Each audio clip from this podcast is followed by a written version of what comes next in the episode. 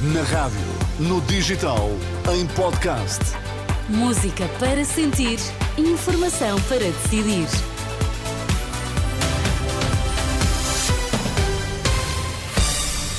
Tudo postos para as notícias das três, com a edição de André Rodrigues. André, quais são agora os temas em destaque? Muito ficou por fazer, mas o país tem o orçamento que precisa. São palavras do Ministro das Finanças em Bruxelas, à margem do Eurogrupo, na véspera da entrada do governo em gestão. Mau tempo, mais de 200 ocorrências concentradas sobretudo no norte do país. Não há registro de vítimas. Notícias às três na Renascença. Informação para decidir com André Rodrigues. Muita coisa ficou por fazer. A frase é do Ministro das Finanças em declarações na última hora em Bruxelas, na véspera da entrada do Executivo em gestão. Fernando Medina insistiu que o país tem o orçamento de que precisa. O que fica por fazer é, é, muito. Eu considero que nesta fase do país, com a aprovação do orçamento, o país tem um bom orçamento, tem o orçamento que o país precisa, em particular para esta fase de resolução da crise política que temos colocado.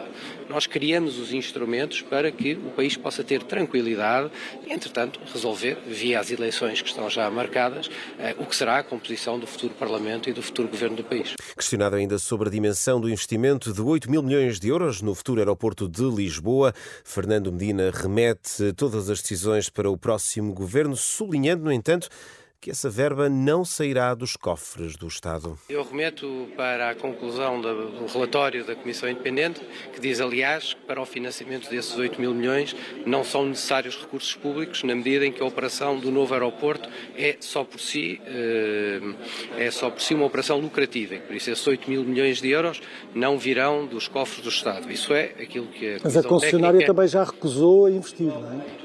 Peço que compreenda, esse é um assunto que o próximo governo irá ter que, que decidir gerir, executar e concretizar e sobre o qual eu não me quero pronunciar. Fernando Medina, à margem da reunião do Eurogrupo em Bruxelas, neste que é o último dia do governo em plenas funções. De resto, já decorre esta hora a conferência de imprensa do Conselho de Ministros, o último presidido por António Costa, um Conselho de Ministros realizado no Porto, dedicado eh, precisamente ao novo aeroporto e também ao TGV e com essa indicação deixada pela Ministra da Presidência, Mariana Vieira da Silva, de que foi aprovado um conjunto de investimentos no aeroporto Humberto Delgado. É um tema que estaremos atentos eh, na etapa informativa esta tarde aqui na Renascença.